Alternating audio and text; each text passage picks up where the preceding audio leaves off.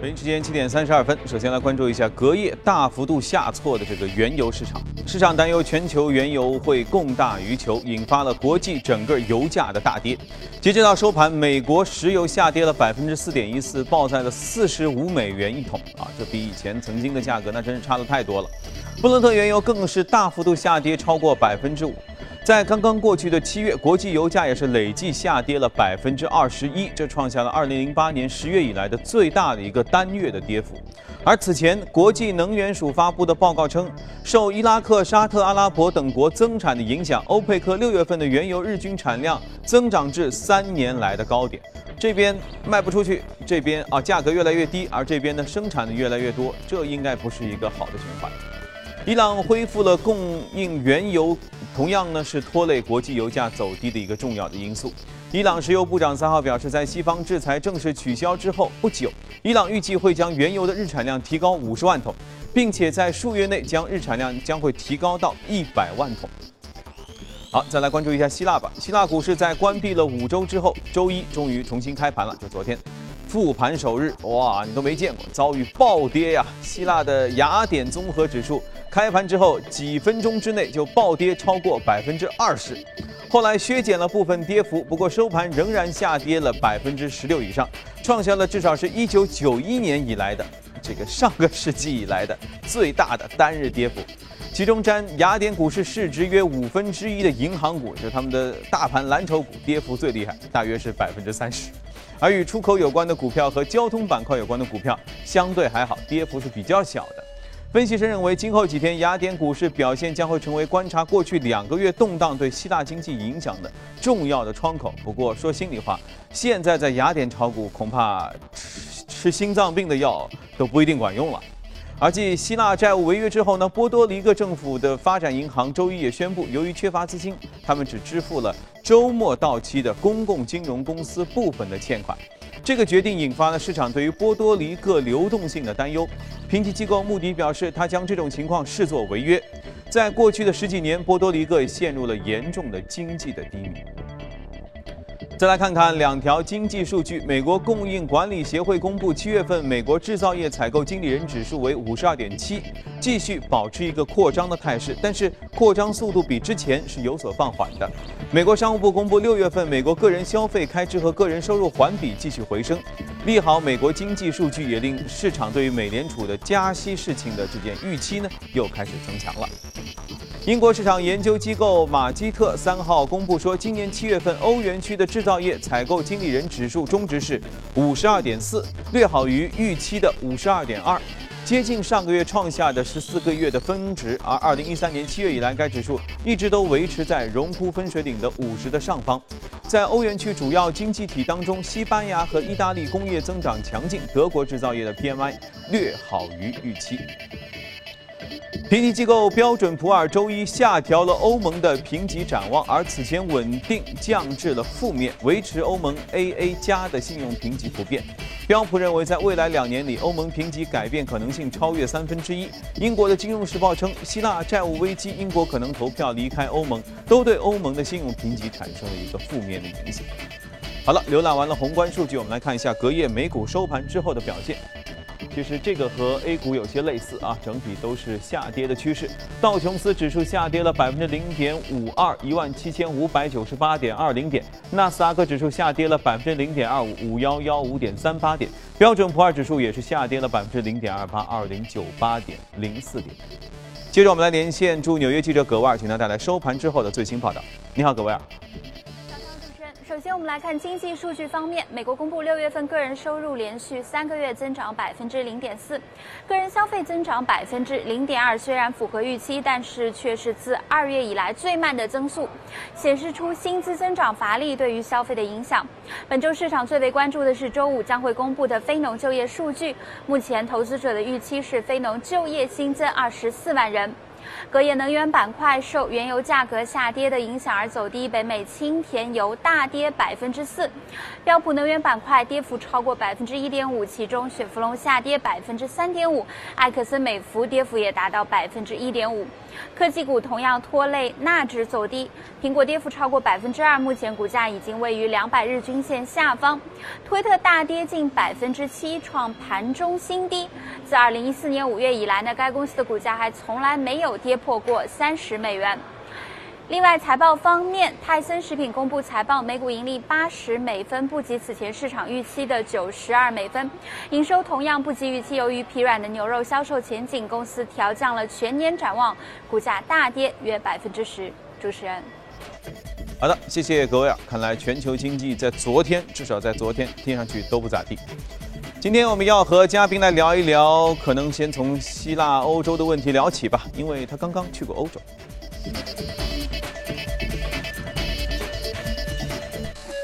好，今天我们请来了国泰基金的基金经理吴向军，向军你好。早上好。嗯，还有刚回归不久的朱勇啊，八月份你们俩都出门了，出门了。向军是呃以休假的名义去近距离考察了一下希腊，可能希腊没去，就从旁边儿一呃他的邻居意大利那儿看了一下希腊，所以我相信一定会有很多心得吧。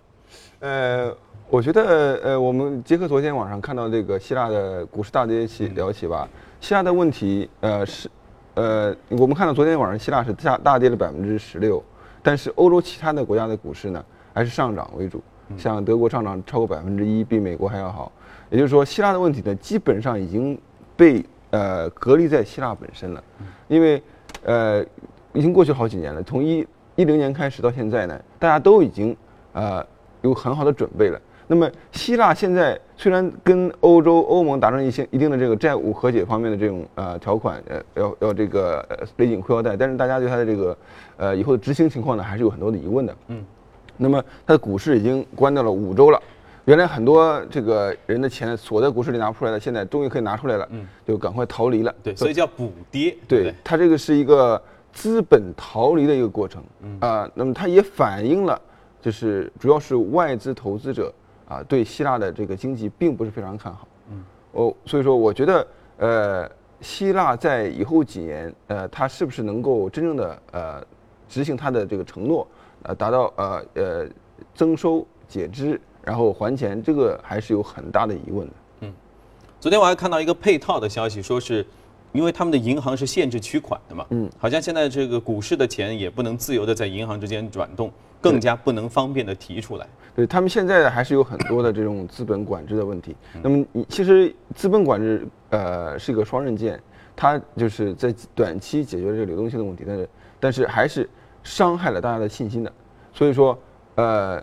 大家还是觉得你你为什么资本管制？还是因为你这个经济有问题嘛？所以说，呃，更加造成了股市的这个暴跌。嗯，如果希腊的问题是能够隔离在自己这个国家里面来自己受苦、自己消化的话，那油昨天这个油价大跌恐怕就是全球的事儿。呃，其实油价大跌不是全球的事情，也不是一个长期的事情，是一个短期的事情。嗯。呃，油油价现在四十五块钱每桶嘛，它已经低过了很多。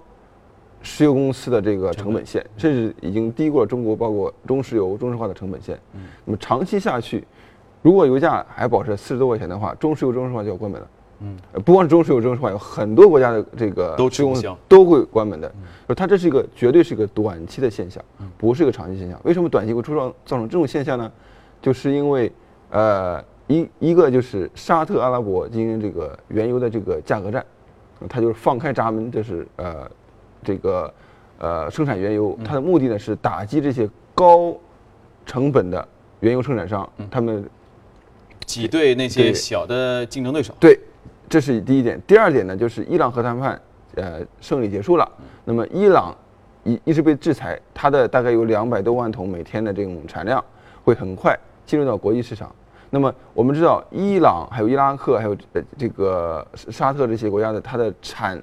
这个成本啊，都是非常非常低的。嗯，呃，他们进入来以后，他是不不在乎什么四十几块钱成本，他是几块钱的成本。嗯，所以说在短期之间，对原油市场是一个很大的冲击，但在长期呢，会造成很多的这种高成本的产油的这种呃生产商呢退出。那我们看到像美孚，像其他的很多大型的这个企业也都在近期宣布了减产计划。那前面我们看到美股整个下跌嘛，我们的记者也说到了，是能源股拖累整体美股。对。那这里面除了能源股之外，是不是也有二季报的一些原因在里面？呃，美股二季报到现在来看的话，还是不错的。嗯。呃，像呃，它的金融企业已经基本上结束了，呃，银行啊，其他的，呃，现在是高科技的大头。那么我们看到，呃上周的话，呃，谷歌也是不错的。嗯。那么最近一段时间，呃，当然有涨跌互现，但是总体来表现的话。呃，我呃，我觉得还是相当不错的。那么，美股还是在表现，还是呈现一个慢牛的一个状态。它过去呃两三年呢，都一直都是慢牛，跟它的经济的慢牛表现是分不开的。对，人家那个是慢牛，明白。好，朱勇，这个正好要跟我们一起分享一下我们这边 A 股很多公司的半年报、二季报等等的一些事情况，是吗？好的，阳光，最近全球市场确实不太平啊。我们看到原油大跌，大宗商品狂跌。那从股指的表现来看，希腊的股指和 A 股啊，真的是难兄难弟啊。那么在这种情况当中，A 股的基本面的情况如何呢？呃，尽管是大跌啊，但是从刚刚公布的目前的半年报的情况还是可以的。所以我们简单的给各位介绍一下，这是我们整理的。呃，截止到八月一号的 A 股半年报的公布情况，两千七百八十家上市公司当中，已经公布的四百五十八家，占比百分之十六点五。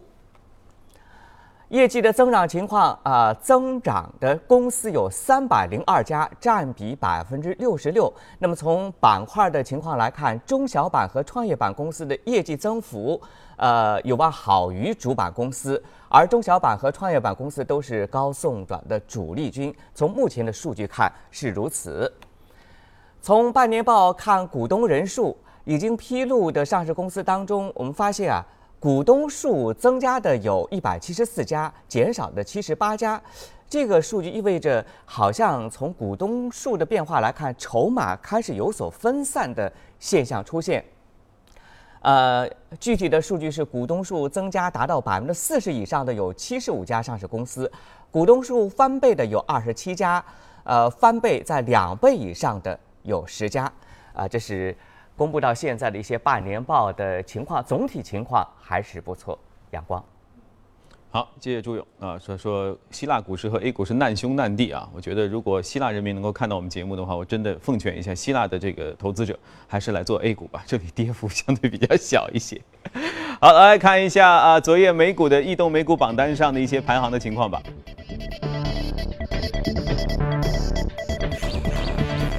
行业方面的涨幅榜上排名靠前的有公用事业、健康护理、服务业、综合企业和工业用品，排名靠前。再来看一下个股方面，工业电子设备的、生物技术、资产管理、医疗设备和生物技术的都排名靠前。好，今天现在就要给我们介绍一下这个生物技术的这家公司。好，我们今天聊一下这个呃，叫做 Lexicon Pharmaceuticals 啊，是一家呃美股相对比较大的生物技术呃公司。呃，它的市值现在经过昨天晚上上涨百分之六十以后呢，也是十四五亿的样子。四十五亿美金的样子，它一夜就涨了百分之六十，一夜涨百分之六十。它呃是一家制药公司，那么呃昨天晚上宣布了一家重呃一项重大的消息，就是说它的一呃一个药呃一个新药呢呃在这个 Phase Three 就是第三层测试当中呢达到非常好的效果。所以呃我们这个这个做制药啊都有几层的这个测试的，就是第三层测试就是人体上测试，就是最后一层测试了。如果它这个效果比较好的话，就马上就是要去申请要销售这个新药了。嗯，所以说他昨天晚上也说他要去这个美国的 FDA 呢，就是申请新药的。那么就是这个是呃药就会上市了。它是个什么药呢？就是一个呃癌症给癌症病人用的呃止泻药。那么癌症病人在进行化疗、放疗过程中有很多的这种呃 side effect，对吧？就是非常痛苦的。嗯。那么这个腹泻呢是一个呃是一个很重要的一个呃症状。它的止泻药呢效果非常非常好。啊，是，也就是说，啊，对于这个呃癌症病人是一个必必一一定要有的一个药，嗯，所以说，呃，这个股价的大暴暴涨呢，也是应该的。那么，呃，美股呃的高科技创新方面呢，有我们看到有很多互联网企业的这个呃过去几年的这个大幅的上涨，还有一部分就是 biotech，就是生物技术，生物技术也基本上都是跟医药有关的，呃，生物技术的这个呃大幅上涨，呃，甚至超过了互联网企业的上涨。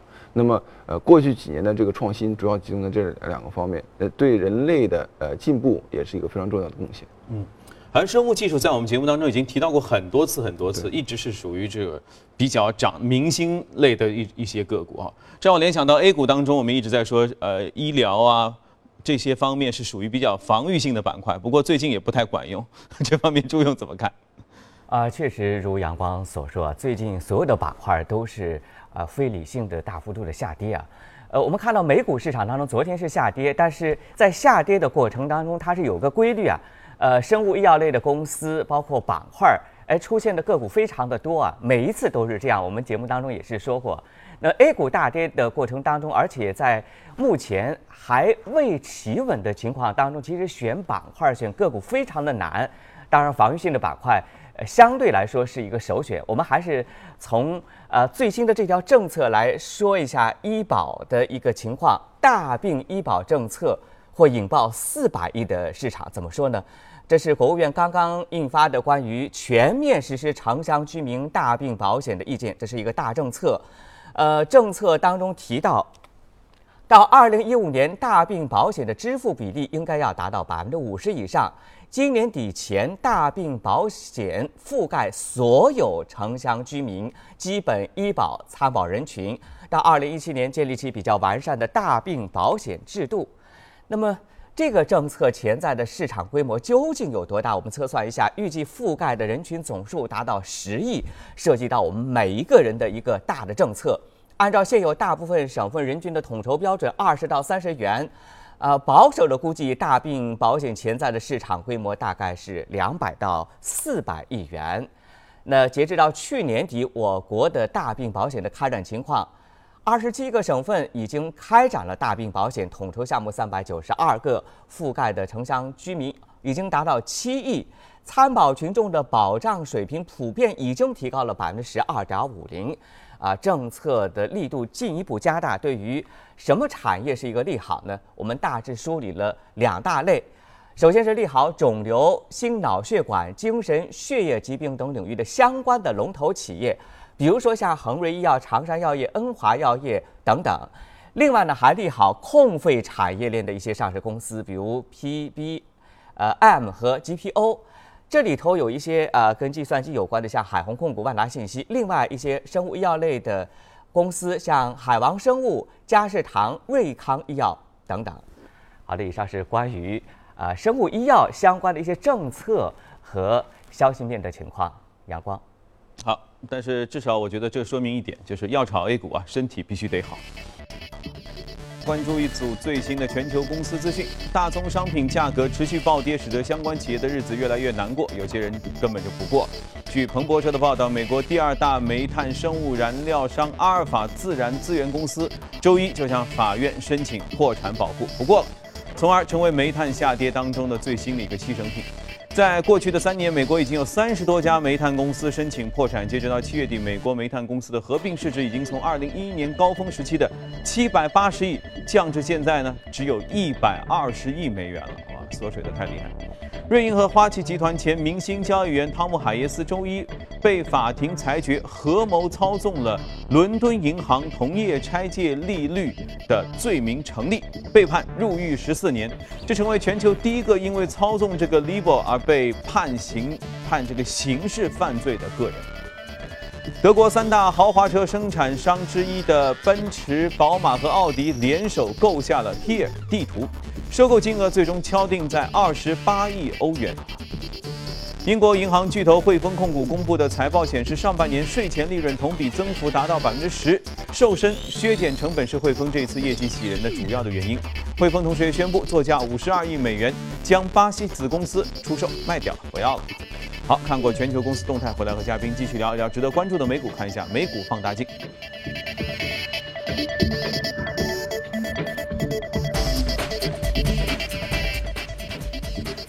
好，一个是我们非常熟悉的皇家加勒比游轮，游轮好像我们在节目当中曾经提到过哈。呃，很久以前吧。嗯。那么呃，皇家加勒比呢，最呃最近一段时间表现相当的好。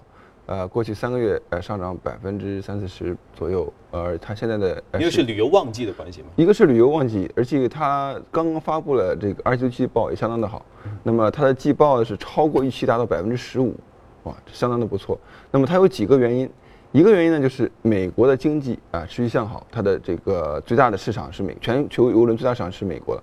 第二个就是中国的增长非常的高，那么呃我们知道皇家加勒比现在最大的邮轮啊就是呃皇家量子号，已经把上海作为母港啊，从这个六月份开始啊，那么在这上海已经运行了一个多月了，现在这个需求非常的高，而他们在呃这个季报的跟大家交流过程中呢，也跟大家说了，中国的这个市场的增长就是几乎是每年将接近翻倍的增长，而且呢，呃，价格非常的好，就是说大家这个呃没有那么多折扣，不需要那么多折扣。像美国的话需要很多这么呃旺季非旺季的折扣，中国现在好像这个呃他们的这个预定到了年底了，嗯啊就是这个不需要什么折扣，嗯呃而且这个呃上去这个坐游轮的人的消费能力也非常的强，所以说呢这是第二个呃推动，第三个推动就是现在的油价比较低，啊几方面推动造成了。呃，邮轮股不光是皇家加勒比，还有这个呃全全球两两两大邮轮股呢，都非常的表现非常的好。嗯在上海，它的生意能好成那样，是的，那也就是说，在不久将来，它完全都可以加价来销售了。以前是很有可能的。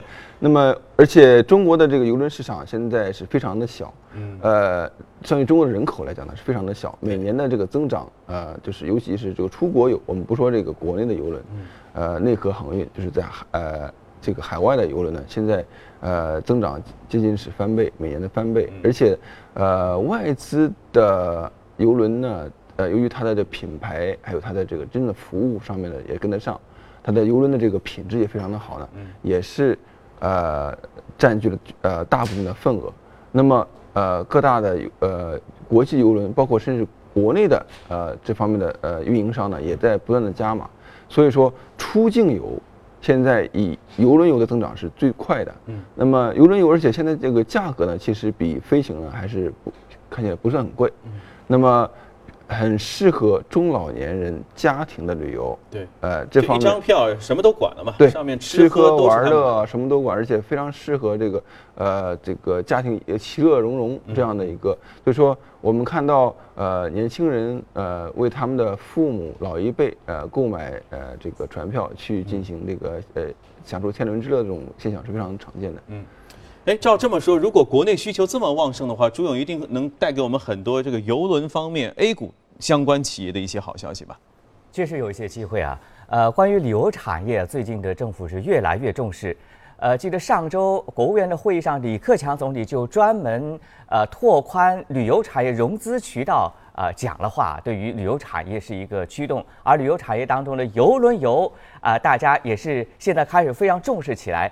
主要还是也是有一个政策，邮轮旅游发展的总体规划应该马上就要出台了，估计呢是在十月份。这个规划，呃，对于中国邮轮新兴产业来说是一个非常利好的刺激。自主建造邮轮将成为规划的重要内容。另外，从数据显示啊，去年我国的邮轮度假的数据六十九点七万，这是一二年以来每年保持年均增速将近百分之八十。预计呢，全球邮轮行业成长的重心移向亚洲，尤其是中国。上市公司当中，邮轮概念的个股不是很多啊，这是我们罗列的，像渤海轮渡、海峡股份、中国交建、中国船舶、上港集团，呃，他们已经有具体的涉足这个产业。好的，阳光。好，那最近天气也比较热啊，如果大家要选择暑期出游或者到秋天的是出游的时候，也许游轮会是一个不错的选择啊。呃，刚才不是广告。好，时间关系，我们今天和两位嘉宾一起分享就进行到这里，谢谢向军，谢谢朱勇。